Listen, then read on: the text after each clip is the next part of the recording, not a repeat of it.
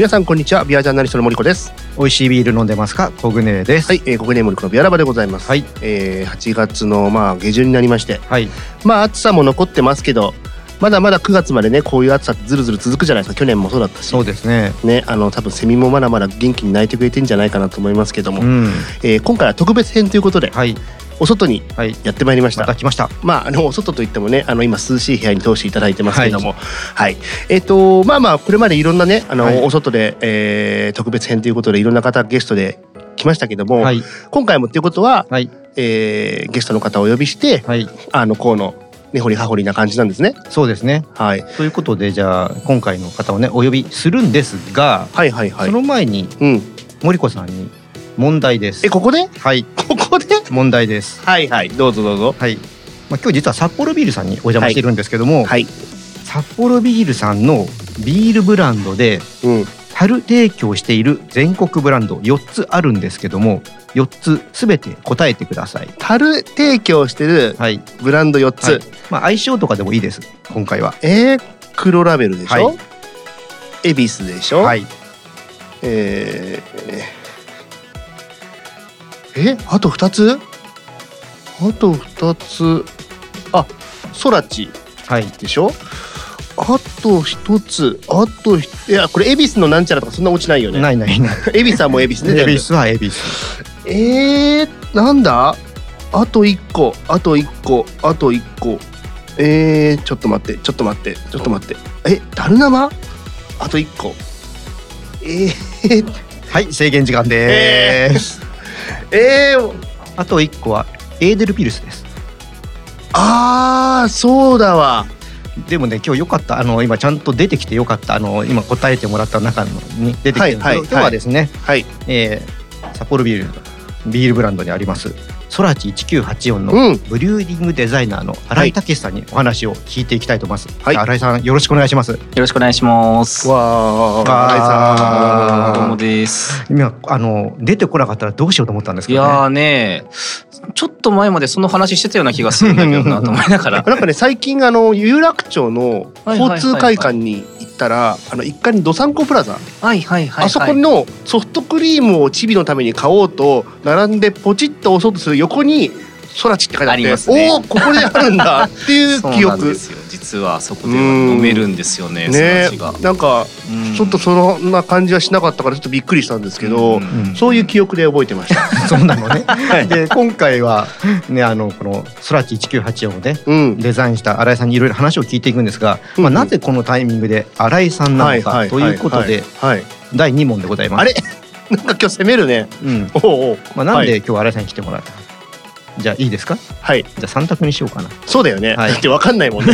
いきなりどうですかって言われてもね。うんはいはい。あじゃあ二択にしてあげる。あ二択、うんあいいよ三択で。いいよいいよ二にしよう。二択ね？じゃあはい1、はい。えー、9月5日がソラチエースうんポップですね、うん。の品種登録日だからはいはいはい。になるほど。9月5日がソラチ1984の発売日だったからさあどちらでしょうか？あ、9月5日は変わらないのね。うん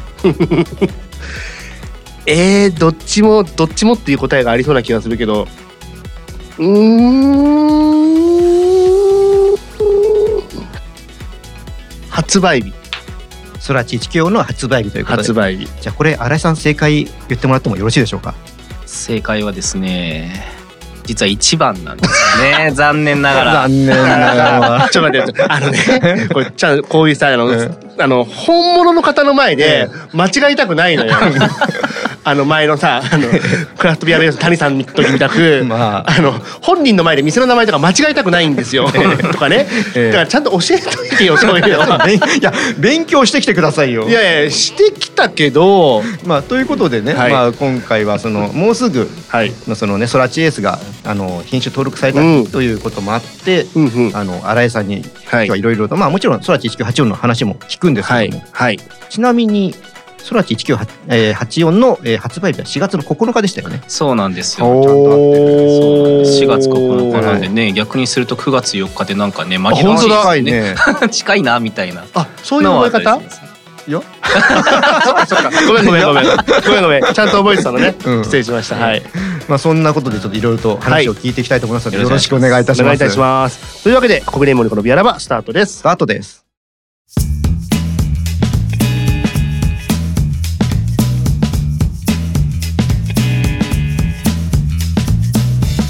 国連モニコのビアラバです。はい。お送りしております、はい。えー今回特別編ということではい。札幌ビールにお邪魔をしておりますということで、はい。えー、空知1984のね、えー、新井さんに根掘り葉掘り聞いちゃおう会ですね。そうですね。はい。で、こう新井さんにねいろいろ話を聞いていくわけなんですけども、はい。まあこのね、空知1984、まあ、ご存知の方もいると思うし、まだはい。知らない方もいると思うんで、まあ最初にね、やっぱちょっとどんなビールなのかっていうのをちょっと聞いていこうと思うので、うん。新井さん、これ商品説明からちょっとしてもらってもいいですか？はい。そうですね。あの2019年から全国発売しているブランドになるんですけどもあの一言で言うと伝説のホップソラチエースだけで作ったビールというふうに言ってまして、まあ、案外こうビールブランドまあ世の中にまあ数ありますけど、はい。まあ、そのほとんどが大体いろんなホップをブレンドしているんですよね。でそれでまああの年間通じて同じ味わいを出すとうんいうのがあーまああ一般的に行われているんですけどこのソラチ1984の場合はもうソラチエースしか使わないと、うん。まあ、ここだけにですねあのかなり特化したビールとして仕上げています。でまあそれだけにですねあのまあ、いわゆるちょっとこう飲みづらさみたいなのっていうのが感じられる人もいるかもしれないんですけど実はあのそれがないようにですね要はあの、まあ、2杯目も飲みたくなって、うんまあ、次の日も飲みたくなる、まあ、それぐらいの飲みやすさみたいなところもですね両立させたあのまあ個性的だけど飲みやすいってまあちょっとまあありてえな感じにはなっちゃうんですけどそういう風なものを目指して作ったビールになっていまして案外ですねまああのもう4年目に突入していますけど、いろんな方の話を聞くとあの本当に狙った通りあのうんこの香りうん。味を楽しみながら 飲み飽きないみたいなことも言っていただいているので、まあ、そこはあのうまく味わいとしては仕上げられたかなというふうに思ってますね。うん。確かに、まあ、大きいメーカーさん小さいメーカーさん合わせてみても一つのホップだけを使った通年販売してるビールって珍しいですよね。相当珍しいと思いますね。うん。地ビール屋さんクラフトビール屋さんもやっぱり複数の種類のホップを使ってるとね。本ビールってそうじゃないですか。ブレンドさせるじゃないですか。うんそうなんですよね、うん。うんまあそういう意味ではまあかなり異端な感じの、まあ、コンセプトではあるかなと思いますね。ううんん。まあもちろん森子さんも飲んだことはあるとは思うんですけど。ありますあります。はいどうですか？飲んでみての感想ってどんな、まあ、感想が、まあ、印象ですね。うんとねあのーまあ札幌の他の同じようなスタイルのものだけではなくて、結構全般的にこう広げてっても割とそのなんだろうなあのちょっと言い方が語弊だったらごめんなさいなんです。あんまガブガブどしどし飲むっていうよりはうん。ゆっくりしっかりなんかあの味わいながら飲めるっていうか。うあのーさっきね香りとかっておっしゃってたんですけうん。ど確かにすごく他のものに比べるとスルッと入るというよりはしっかりこう残してくれる存在感がしっかり残って入っていくような僕はイメージがあって、うんうんうんなのでまああのグラスもね結構あのスリムな形で出てくるじゃないですはいはいはい。かあんまりこうグビグビって飲むっていうよりは結構しっかり味わいながら飲むようなビールなのかなっていう印象は僕はありますね。うん。はい。ねその香りはいはいはい。その特徴的なとこがあるじゃないですか。うん。もうちょっとその商品のその具体的なその香りとかちょっと味わい的なところの話も聞いてもいいですか？味はですね、まあいろんな言い方があって、はい。本当に人によってどどのこう香り味をピックアップしてるかっていうのは全然違うんですけど、まあ、一般的にはあのいわゆる立化、まあまあ、グラスに注いだ時に香る香りうん。でいくと、ヒノキとかレモングラスみみたいな、うんかなりまあフルーティーというよりはハーバルな感じのそういうこうウッディな感じの香りっていうのがあって、うんその後飲んだ後鼻から抜ける香りがココナッツとかですね蜂蜜とか。あとはあのこれもハーブ系になるんですけど魚のハーブって言われているディルのような香りがあるんですよ。うんまあ、だからなんかちょっと膨らむみたいな感じの香りがあってですね、はいはい。まあ、苦味の強さで言うと恵比寿よりも強いんですよ実は。そうなんですか。ですけどそんなにこう苦いって感じるというよりは、むしろ飲みやすくて苦くないねっていうような声も多くてですね、うん、うん。なんかそれができているのはこのソラチエスホップならではの特徴ですね。うんうーん。そうあのすごいハーバルな部分がね、はいはいはい。特徴的で僕はあのアジアン料理にはいはいはい。合わせるの大好きなんですよ。あーわかる気がするでもそれは。ちょっとなんかスパイシーさもあったりとかして。そうですね、うん。そういう意味だとレモングラスっていう風な言い方もしますね。はい。はいはいはいなので合うのは絶対に合いますね。今のこの蒸し暑い時期にアジアン料理食べに行って 空地で合わせるのがあーそれ最はいい高なねんですよ。確かに。うんわかるわかる。うんエスニック料理とかね多分そういうのも合いますね。うん。すごくいろんなか顔を持ってて、うんうん。いろんなとこに合わせられる。うん。うん。うん。うん。うん。あの僕本当に印象的なのがその2019年の発売の時に、はいはいはいはい。まあ、大手さんのビールって、うん。まあいわゆるちっちゃいとこのビールって香りとかうん。風味とかちょっと尖らせたはいはいはいはい。キャラクターに一つあったりするじゃないですか。うんうん。で大手さんはその辺がちょっと弱いとかよく言われちゃったりするじゃないですか。うんうんうんうんうん随分尖らせてきあそうでしょうね。あの当時からすると、はい。うん。でも本当ねびっくりした記憶があって。なるほどね。うん。確かになんかその本当にちょっとあの別にそこまで特別なものではないはずなのに割とこう特別な感じもちょっとちゃんとしててうん。なのでさっきあのねあのエスニックとかあうん。のアジアがすごく合うって言ってたけどあの少しあの温度が下がっあの上がってしまってもあの全然飲めるというか。あーそれもありますね。あの他のものはどちらかというとぬるくなってしまうとちょっと飲みづらさが出てくるけどもうん。その中でも別にあの他のよくある IPA とかペールほどではないがうんちゃんとそのあのピルスナータイプの雰囲気をちゃんと残しつつぬるくなってもね僕は飲めるんですよ。そうそう本当いろんな顔を出してくれるビールですよね。うん。うん。でその時に結構ちゃんと香りもやっぱり出てくるもんだからうん。そういう楽しみ方も僕はあるかなとは思いますね。まあ、グラスによってもだいぶ変わってくるんでファンの方の中では、うん。まあ、あの純正のオリジナルグラスでもうん。はいはい。飲みつつ、あのワイングラスとか、うん。そういうのでまあはい香りを楽しむみたいなことも好きですみたいなのもよく聞きますね。なるほどね。うん。最近流行りというかちょっとずつ知れてきた継ぎ方とかもそれでも変わってきますもんね。だいぶね変わってきますね。うんまあそこもなんか空知として面白い面白い。ところだと思うんですよね。普通のビールだとね、まあうんもちろん普通のビールでも変わるんですけど、継ぎ方によって、まあ、空知だともうだいぶその振れ幅が違うので出ますよね非常に面白いですそうかそうかね。うんまあそんな中で今新井さんのなあのお話の中で伝説のホップっていうちょっとはい言葉が出てきたんですけど、うんなんでソラチエスの伝説なんそうですね、えーとまあ、その話はすごい長いんですけど。大丈夫ですよ。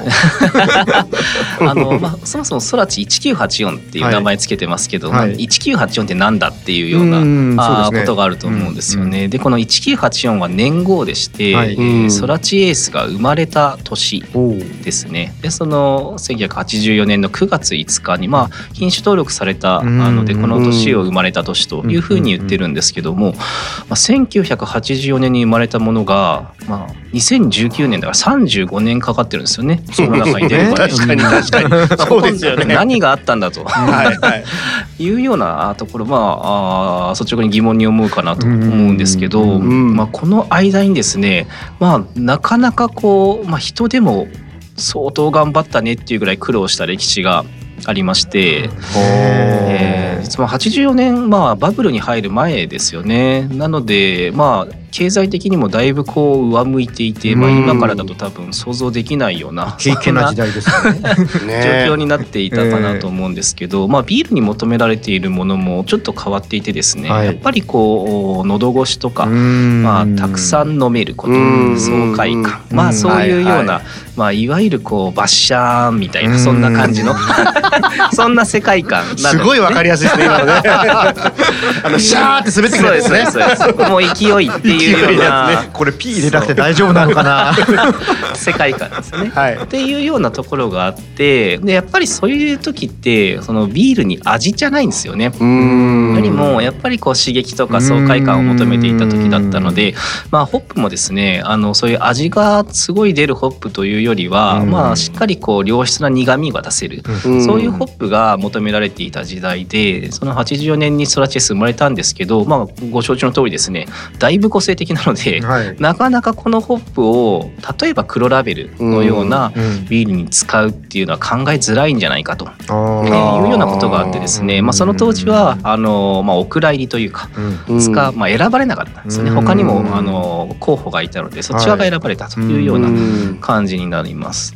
で普通に考えるとまあもうそこで捨ててしまうようなものではあるんですけどあ実は捨てなかったんですよね。うん。でもうずっと持っていたからこそその後の展開が生まれたんですけど、まあ、その当時の人に聞くとあの、まあ、一部の意見ではもうこれは使えないんじゃないかと、まあ、香りが強すぎるから使い道がないんじゃないかみたいな話も出たみたいなんですけど、まあ、その時の一番トップの方なのかな原料研のトップの方がいつか使えるかもしれないから取っておこうっていうふうに言ったことがですね、まあ、今につながっていると。えーいうところで、まあ、このソラチェイス面白くてですねどこかでこう途切れてもおかしくないかったんですけど、なんか時々にですねキーマンがなぜか現れてその次の世代にですね上げてってくれてるんですよね。その次の転機が10年後の94年に、えあのーまあアメリカに渡るんですねソラチエスが。ほなぜアメリカにっていう感じなんですけど、これですねあのちょうど、まあ、日本でいうところの地ビールブームがまあ始まりかけたタイミングですけど、94年っていうと90ね年始まった時ですもんね。ですけど、まあ、アメリカはもっとだいぶ前からクラフトビールブームはいがはいはい。いうところでやっぱり味の多様性に対しての許容度がまあ日本よりはだいぶあったですよねその当時も。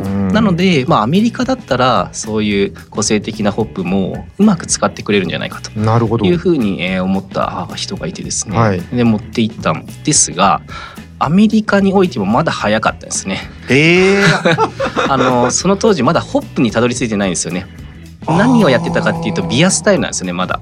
なるほど。ピ。ルスナー一辺倒だったところにビアスタイルってたくさんあるなっていうようなところだったので。エールとかとかバイゼンだとかそういったところだったんですねはいはいはいはい。そっち側の広がりの最中だったのでうん。まだホップまでたどり着いてなかったんですよね。あなので94年に持って行って一応なんか記録によると向こうでそのソラチを使ったビールが作られたかもしれないみたいな。ー試しにやったかもしれないかもしれないぐらいのレベル感うん。でまああのちょっとまあまあその当時鳴かず飛ばずというかまだちょっと早すぎた感があったという感じだったんですけど、まあ、その後ですね2002年そこから8年後ですねに、まあ、ここが大きな節目だったんですけどあの、まあ、今もですねホップ農場のマネージャーやられてるダレンさんという方が、はい。まあ、アメリカの焼き間に、えーいるんですけど、うん。まあ、その方が、あのまあ、2000年ぐらいになってくるとですね、あのいわゆるホップにも目が向き始めて、まあ、うん。IPA がどんどんどんどんブームになっていった時ですね。はいはいはいなので、あのまあいろいろなホップを、おまあ、次の面白いホップを探すみたいなのがフィールドワークみたいだったみたいなんですよね。ねでそれでいろいろなところで探しているうちにたまたまソラチエースを見つけた。あ っていうようなことがありでその場にこう止まった時にこう、まあ、その場から動けなくなったぐらいの衝撃的な香りだったと彼は言ってるんですーけど。へ本当かどうかわかんないですけどね。けどまあそういうことをですねね。通に言っているぐらいーうん。あのやっぱり他と違う香りだったということで、まあ、その彼がですねまあ、その当時、まあ、ホップ自体への興味を向いてたというのもありつつクラフトビール屋さんとのコネクションもすごいあったとうん。いうこともあってですね、まあ、ソラチエースを使ったあービールを作ってくれというふうに、えー話をしたところ、まあ、あのいろんなところが作ってくれて、まあ、その中にブルックリンブルワリーがあったんですよね、はいまあ、有名なニューヨークの。うん。でまあ彼えー彼というか、えーブリューマスターのギャレット・オリバーさん、まあ、まあはいかなりこう、まあ、いわゆるクラフトビール界でもスターブリュワーの一人ですよね。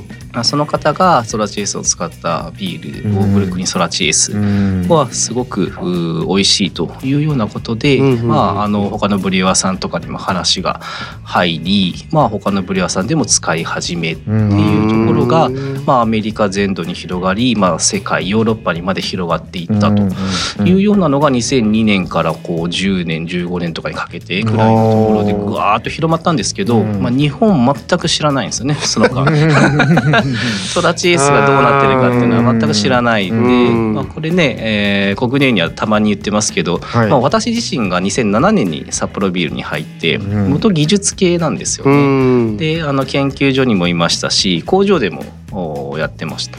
でそこからあのドイツ留学ミュンヘンに行ってうんうんうん。1年間、まあ、醸造の勉強もさせてもらったっていうようなあー経歴を持っているんですけどその私もですねその2007年からドイツ留学の最中の2014年までですねソラチエースという言葉を全く聞いたことがなかった みたいなそれぐらいですね全然知らないような感じのホップだったんですけどでたまたま私がその201314であのドイツ留学行ってた時にあのテトナンっていうところがあってですね、まあ、そこもホップの一大産地なんですけど、うんうんそこのおホップ祭りみたいなのがあるんですよね、はい。毎年行われへていてそこに行ってた時に海外のブリュワーさんと話していて札幌ビールから来たんだよっていうふうに言うとソラチエースを作ってる会社だねっていうふうに言われて まあ分かんないんですよね。聞いたことないから。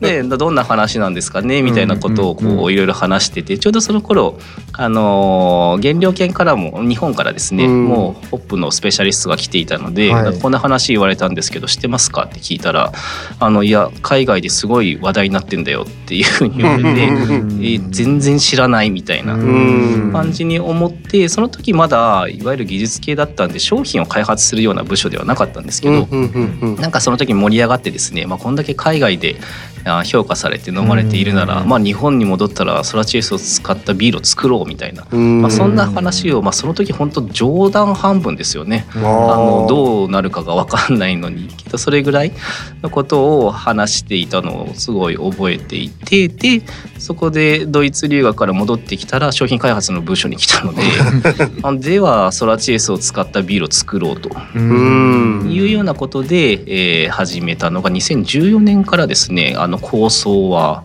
あったっていう感じなんですよね。なので、まあ、私がソラチエースを知ってからもう2019年まで5年ぐらいうん。かかっていうん。てその間ですねあの何もしてなかったわけではなくていろんな形でソラチをですね出してたんですよね。瓶で出したりうん。樽で出したりうん。缶で出したり。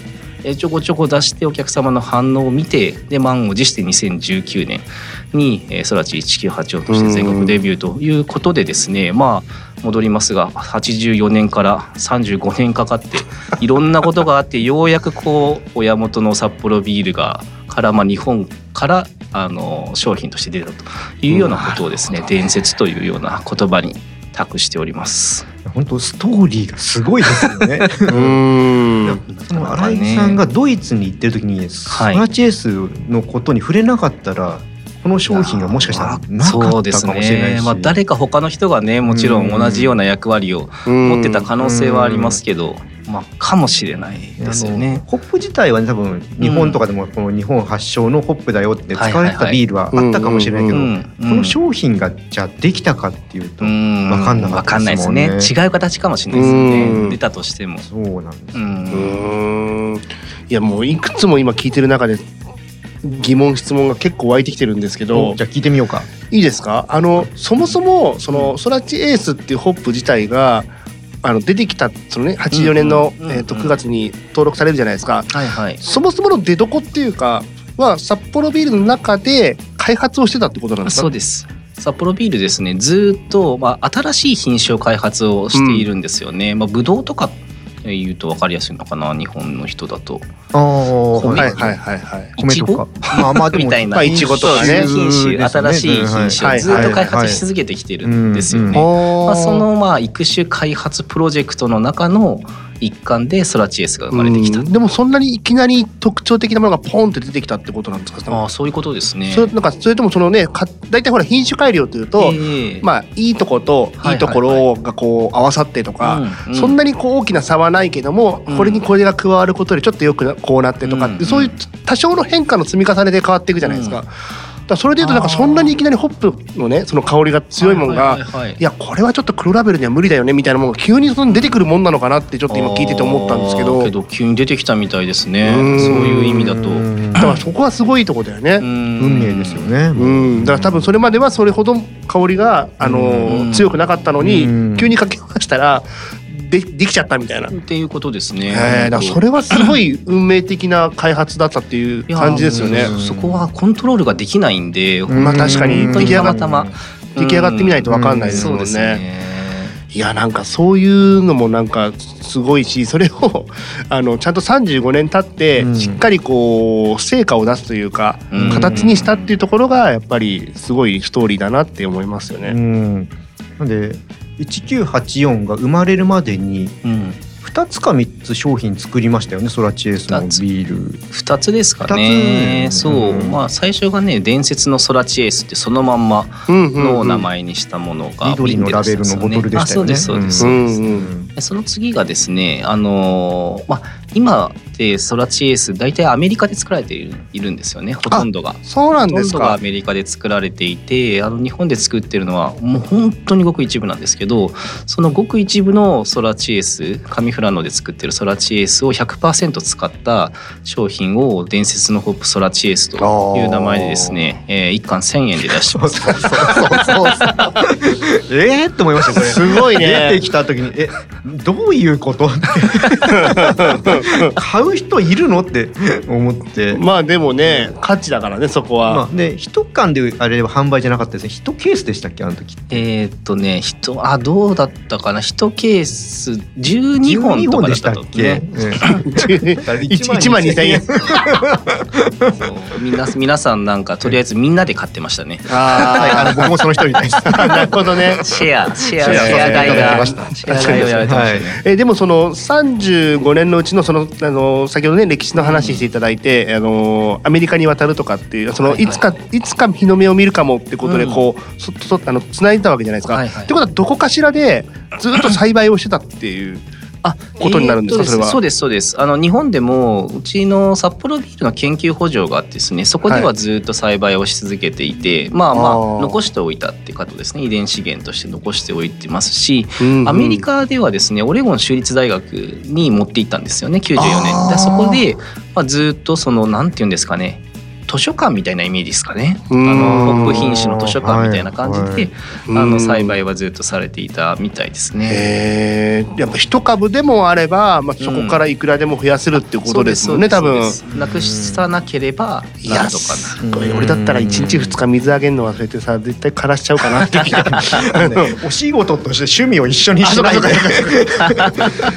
もう。そうかそうか。でもいやそれをそのねずっと続けてたっていうのがまあそうですね。すごいなって。うん。途切れさそうと思えばね、ね。簡単に途切れさせられますからこれはちょっとねね。やっぱそのやめようっ。こってちだって限りがあるし そうそうそうそう。やれるものとやれないものがねある中うでん。続いたっていうのは一つのまたなんか奇跡なんだろうなと思うし。うん。へえすごいですね。でその中のねさっきもちょっと言いましたけど新井さんが出会って、でうん。まあ、ちょっとねその仲間内でこういうビール作ろうぜみたいのがあったんですけど、まあなんぞとはいえ商品になるまでって簡単ではないと思うんですよってことはそこまでのやっぱ何か思いがないと、まあ、そこまで当然いろんな人を説得していかなきゃいけないじゃないですか、うん説明とかして。ソラチエースになんだろうのへの思いってどんなものがあったんですか？いやけど本当にですねそのドイツ留学していて世界でこんなになんだろう認められているものを日本の人が知らないっていうのが、まあ、単純におかしな話だなって思ったんですよね。しかも札幌ビールが開発してうん。いるのにそんな状態だからうん。もう是が非でもこれは何とかしなければいけない。っうんていうのとあとまあいわゆるクラフトビールとか、うん。そういうこうなんて言うんですかねアプローチをする中で やっぱりまあなんて言うんですかね札幌ビールらしいアプローチってなんだろうって考えた時に、うんうん。やっぱりずっとやってきたホップの育種開発の成果を、まあ素直に出していってお客様に楽しんでもらうっていうのが一番いいんじゃないかなというふうに思って、うんうんうんうん。まああのまあいろいろこう考えていろんなアプローチもしたんですよね。実はソラチ1984じゃないあのホップに注力したような商品だったりうん。あと新しいカテゴリーを作りに行くような商品とかも出したりしたんですけど結果やっぱりソラチ1984が一番うちらしい商品だなとあいうのであのまあそこ最後は特に反論もなかったですかね。うん。でもやっぱこれがソラチエースだったからってのも大きいんですかあーこれ違うホップとかだとまたちょっと。大きいですね。そうそうですね。まあ何せこう作ろうとして作れるストーリーじゃないっていう。狙えないっていうところがあって。うん。あえてね35年寝かしたわけじゃないですからね。わざとね。知らなかった勝手勝手に勝手に有名になってた知らなかったっていうのが本当すごいなって思いますね、新井さんにこの話を聞いた時に初めて、えそんなことあるのって逆に返しちゃいましたもん、ん、そうそうそうそうそうそうそう。ね。考えづらいですけど、うん。ただやっぱり全く見えてなかったんですよね。やっぱそことそこからずっとスコープから外れてるんで、うん。その香りがするホップっていうのが、うん。はいはいはいはい。まあ、そうなるとやっぱり見えないんですよね。うん。それでいうとその2000年に入ってそうん。のやっとホップにみんな目が行くようになったっはいてさっきおっしゃってたじゃないですはい。かやっぱそれももしかしたら一つ転機だったのかそうも。だと思いますよ。そうなんですよ、うん。まさに海外で海外産のフレーバーホップとかユニークアロマホップっていうのが、あのだいぶ話題になって、まあ、日本でも我々もあのそういう個性的なホップを使った商品を、まあ、普通に出し始めたタイミングがね、2010年とかそれぐらいだったと思うんですよね。はいその前からあったんですね。それぐらいあったんですよね。ネルソン・ソービンとかが、はいまあ、先に出ていったような感じですけど、まあ、そういうような下地もねあったんで、うん。まあ、と個性的なホップっていうフィルターを通すとソラチエースがようやく ようやく出てくるっていうね。うん。だからそれでいうとまだまあど皆さんねどうかわかんないけど僕なんかは特にそうでまだまだそのうん原材料とかのはい。産地とかうん。品種とかでまだ物が選べてないんですよね。そその一歩手前の先ほどおっしゃったそのスタイルの状態、はい。今日はバイチェン飲もうかな、うんうんうんアルトにしようかな、ペールエール飲もうかなっていうところだけのまだ選択肢の中でしか選べてなくて、うんうんもう一歩先に行くと例えばお米だったら新潟のコシヒカリにしようとか、はいはい。はいいや最近宮城のコシヒカリも美味しいよねとか、うんうんそういうなんか産地とか品種でうんうんお米って選べるじゃないですか。うんとかやっぱ例えばあのいちごだったら栃木なのか静岡なのかとか、うんなんかそういうやっぱり産地でうん。とかその品種、とちおとめがいいのか、べうん。紅ほっぺがいいのかみたいな、はい同じいちごでも、もやっぱそういう選び方をもっとビールの方でもしていけるようないうふうにしたいけどやっぱりそこって何が違うの？って例えば形あのいちごだと形とか酸味とか、あの甘さとか、はい。そういう割と分かりやすい違い、うん。お米ももしかしたらふっくらなのかとかあるじゃないですか、そういうのが。んそれでいうとビールってなかなかまだまだそのそこの特徴が出しづらいうん。産地とか品種による。難しいんですよね。だからよくワインとブドウの関係とかにも例えるんですけど、うん。けどワインとブドウってめちゃくちゃ分かりやすいじゃないですか、うん。はい。1対1だから。うんけどビールってやっぱり麦のお酒でもあるんで、うんそこにホップが絡んできてもなんかやっぱりピンとこないんですよね。で実際あの先ほどアメリカでも2000年ぐらいからそのホップ品種っていうのがあの注目されたって言ったんですけどそれも注目してるのはあくまでブリュワーさんなので、うんうんうんお客様はやっぱりこうスタイルなんですよね。うんあーで僕らが2019年に出す前にちょっとアメリカに行ってマソラチ1984を飲んでもらったりした時に「ホップでビール選んでますか?」って聞くとまあほとんどの人は選んでないんですね。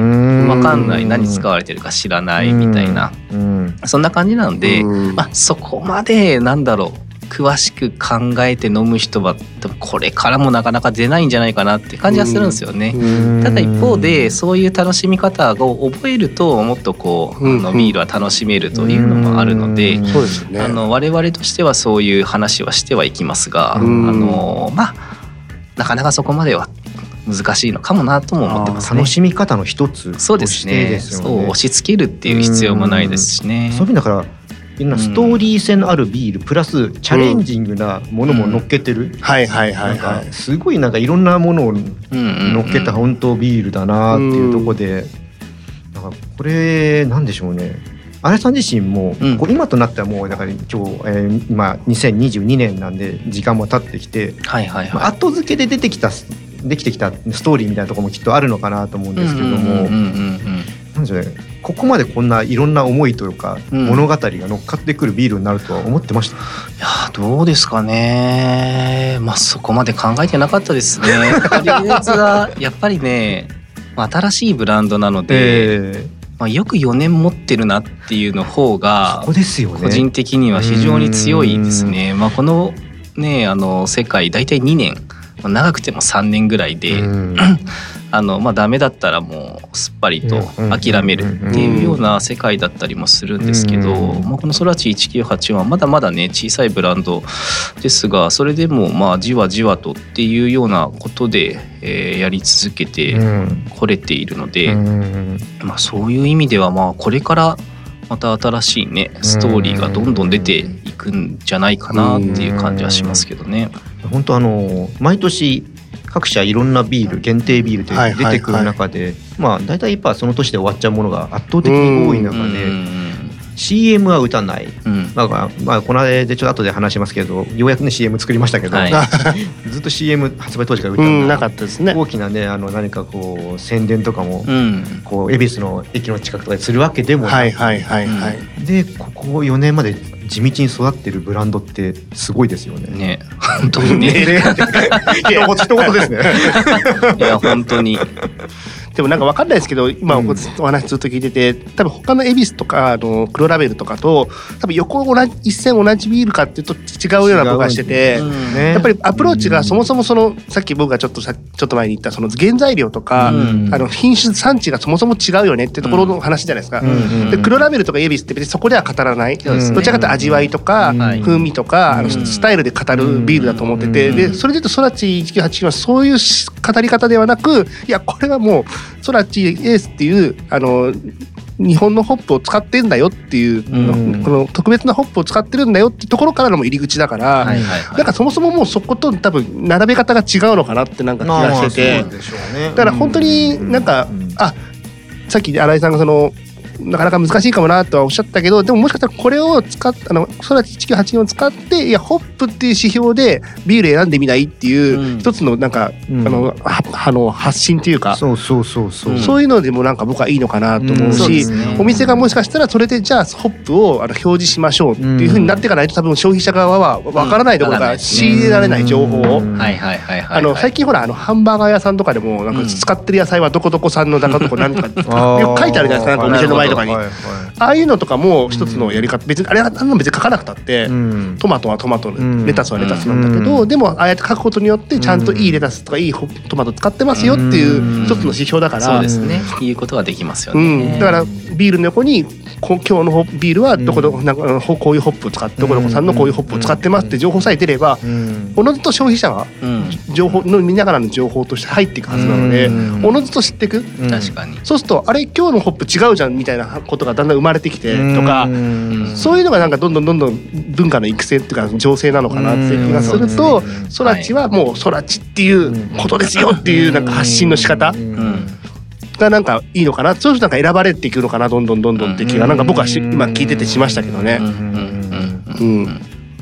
なかなか本当ビールって原料にうん。重きをなかなかやっぱワインとねさっき言ったとおりいろんなものが絡み合ってくるからあんまり思い入れを持たないというか、うん。飲む側も、うん。そうですね。なんでなんですかね。なんで？やっぱ一つのあれは完成形作品みたいな感じななんんですかね。かなと思うんですよねそう。うん。だからまあ工業製品的なイメージを持たれている人がものすごい多いんだろうあまあまだ多いですよね。やっぱ工場で作ってるものってイメージはあるのかもしれない。うん。確かに。ねものすごい農作物なんですけどね、うん。確かにあの確かに作り方は農作物からうんあのいわゆる微生物の力を使ってっうん。ていうので、まあまあ逆に言うとこうよく安定した味を出せてますねっていうそういう世界なんですよね。インプットそうですよねがどんどん変わる中で、うん。アウトプットは同じじゃなきゃいけないっていう、うん。ここのこの間の苦労みたいな、うん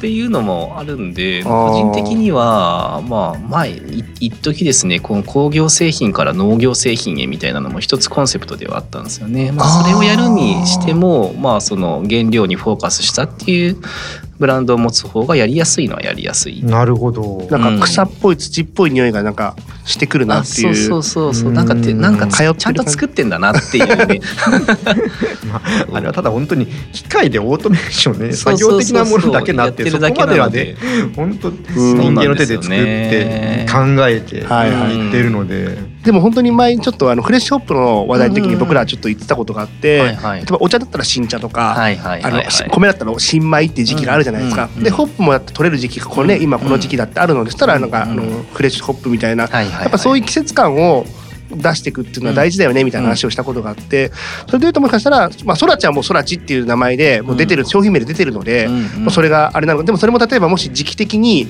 あの取れたてのわかんないです。あののホップ使ってますみたいな時になんか新茶じゃないけど新ホップななんて名前なのかね。まあ取れたてホップでいいんじゃない？なんかそういうのが なんか貼ってあるとか。そうすると新茶のお茶っ葉と普通のお茶っ葉だったら新茶買おうかなってみんな思うじゃないですか,、かそういうのとなんか同じようなこう購買の錯覚というか。なるほどね。そういうのもあっても面白いのかねなんて話は前にしたことがあってね。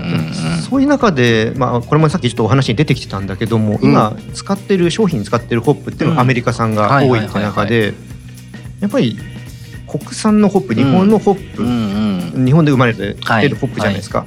そのあたりでなんかこう今後増やしていこうとか、そういうのはどうなんですか、そうですね。でまあもともとですねやっぱりあの日本産、まあ、国産にはこだわりたいなっていうのはずっと思っていて、っていうのが、まあ、やっぱり日本で生まれた、まあ、生み出したホップなので、まあ、アメリカ産が悪いわけではないんですけど、やっぱりその日本で生まれたものをそのまま日本で育ててそれを使ったビールってなんかロマンがあるじゃないですか。はい、いうようなこともありつつ、やっぱりこだわりたいなと思っててソラチ1984がまあ2019年ローンチしたタイミングから実は19年の時は言ってないんですけどほんのちょっとだけ日本産を入れてるんですよ。ねずっと。あの19年は本当言えないぐらいの量なんですけど、ただそれでも入れてた。っていうのはなぜかっていうと、まあソラチ1984自体の夢としていつかが日本産100%でソラチ1984を作る。っていうのを目標というか夢に掲げている。のでその最初の段階からちょっとでもいいから使ってるよってじゃあリニューアルとかを重ねているんですけどそれも味を変えているのではなくて国産の比率をどんどん上げてってるですよね。っていうリニューアルをしていて、まあ、リニューアルというよりは夢に向かって一歩ずつ上がってるっていうまあ、そういうような考え方をとっていてで、まあ、これ言っていくとですねどんどんあの販売量も上がっていく、で比率も上がっていく、となると、まあ、いつか足りなくなるんですよね当たり前です。確かに。なので同時並行であのソラチエースの国産の生産量も増やしていく。っていうのも同時並行にやっていくなのでまあ一時こうあのリニューアルをしなくなるタイミングがあるのは、うん、あの生産量を増やしていって収穫ができるまで待ってるっていう感じうん、なるほどなるほど。それでガンガンって上げていくっていうのをやろうとしていてその第1回目が一昨年かな2020年にあの上富良野のホップ生産者の方の畑で、えー、ソラチエスの生産をスタートをしているというような感じなので、まあ、これからもですね定期的にえー、いろんなところでソラチエースを、まあ、栽培をしていくっていうことはあやっていく予定になってますね。結構他の品種に比べて、えー、ソラチエースっていうホップは、はいうんうん、その育てやすさとか難しさってのはなんかあるんですか、えー、とですね。やっぱりまあ世界的になんですけど収量がそんなに良くないんですよね。単位面積あたりの収量が良くない。それはソラチが他のホップに比べてあそうなんですか。そういう特徴はあるみたいなんでまあやっぱり普通に考えるとねあのまあ農家さんからするとそんなに嬉しくはないですよね。そうですね。量が取れない。当たり前なんですけど、まあ、けどそれでもこのいう話をして、まあ、札幌ビールとしてもソラジ1984にちゃんと使っていくから話をするとあの対応いただける方ばかりですね。あともう一個いいですか？やっぱ北海道じゃないと育たないみたいなことがあるんですか、そういうことはないです。ただ育ち方にちょっと違いがあるかもしれないっていうのが試験栽培所は分かってますね。でやっぱり北海道でやった方がより求めてるものに近いものができるっていう現状はえー、かもしれないってことですね。そうですね。まあ、ただ北海道だけだと、うん、まあソラチ1984を100%それは国産にすることはできないので、うん、まあ今東北でももちろん持っているので、まあ東北でも増やしていくみたいなのも、うん、あの考えてはいますね。おお、じゃ特に北海道産にこだわるっていうわけではなく、もうあくまで国産、まあ100%にどうやってしていけるかっていうようなところと、まああのまあ国産ホップ自体がねなかなか今難しい局面にはなってきていて、ね、まあ、200トンぐらいなんですよね今。減りましたね最盛期から比べると。最盛期は3500トンぐらいあの生産していたのがまあ10分12分の1とかまあそれぐらい。でまあ生産者のの数もですね年々減っていってるっていう中なのでまああの札幌ビルだけじゃなくてね他の会社さんもいろいろ手を打たれてはいますけど、まあ、その中でも、まあ、うちらしいやり方としてはあのちゃんとこう高付加価値のあるビールとして使えるそのソラチエースをまずは作っていくっていうところもまあやりながらあと、まあ、もちろんねあのあの無視できないのは後継者問題とかねそういうこう非常に難しい話もあるんですけど、まあ、そこもですねあの真摯に向き合いながらやっていきたいなというふうには思っていますが、まあ、まずはあの競争力のある品種に変えていくっていうのが一つ分かりやすいアプローチかなというふうには思っていてまあ先は長いんですけどね。ソラシ1984をちゃんとこう伸ばしていくことで、まあ、その道筋も見えてくるかなということで今実は東北の生産者とか、あの上富良野の生産者ともですねあの直接お話をしたりとかして、あのまあ、どうやったらうまくいくかねっていう話はし始めているっていう感じですね。いやすごいねなんか未来に対しても動き出していて、うん、なんかねもしかしたらもう全部そのまず空知184がまず全部国産になって、うん、その先には、うん、この国産の空知を使ったビールを他の会社さんが買って使っ作っていくって時代もその先にはあるわけじゃないですか。そうですね。で、そうなっていくといいですよね。そうですね。うん、案外やっぱりクラフトビール屋さんからはよく受けるんですよね。相談っていうか。変えませんか？まだちょっと難しいんですよね。っていう話言ってしか戻せないんですけどね。ただまあそういうところまで目指してはいきたいなと思うので。そうですよね。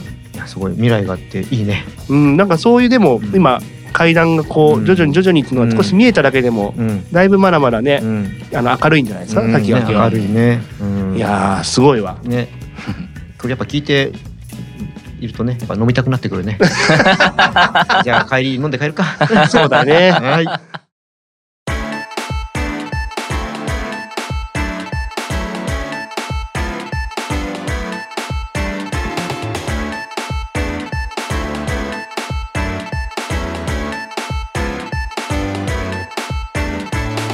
ティアラバエンディングでございます。はい。今日はね、札幌ビールの新井さんに、うん、ソラチ1984のことをたくさん聞いちゃいましたけども、まあね、何回か聞いてる話ではあるんですけどやっぱ聞くたびにやっぱジーンとくるものがあってうんなんかでもって思います、うん。ちゃんとこうやっぱ改めてストーリーをちゃんと聞くと、うん、すごい深い話だけど、うん、すごくいい意味での偶然も重なって、ね、すごくドラマチックだなっていう感じがするので、まだまだねこの先もいろんなドラマが待ってるんだろうなって気がすると楽しみですけどね。そんなドラマがというところでなんか新井さんお知らせがあるって聞いてますけどはいそうなんですよ、えー、冒頭ですねあのー、私はクイズ間違えられたと思うんですけど。ああやってまいりましたね。実はですね毎年開催している9月5日のソラチエースのバースデーを祝おうというような会がですね今年も、はい、えー、開催しますと。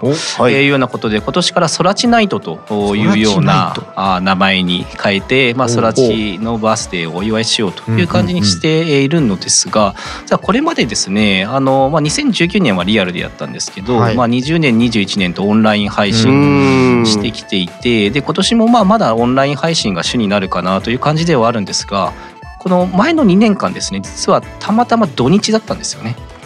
だったので、えー、実はこの回のフィナーレが1984にかけてですね19時8分4秒でみんなで乾杯しようというのを 最後フィナーレに持ってきているんですね。やってますね。さすがに月曜日にそれをすると多分みんないないだろうなというのもあってですねあの今年は、えー、9月4日の前夜祭も含めた 2day で、はい、えー、開催をしようかなというふうに思ってますので、まあ、9月4日はですね17時半頃から、えー、で19時8分4秒のみんなで乾杯しようというのをフィナーレというような感じにしておりましてで9月5日はですね逆に19時8分4秒の乾杯からスタートするというようなあなるほどなるほど。形で、えー、20時半頃までですねあのいろいろ空知1984に関するコンテンツ盛りだくさん。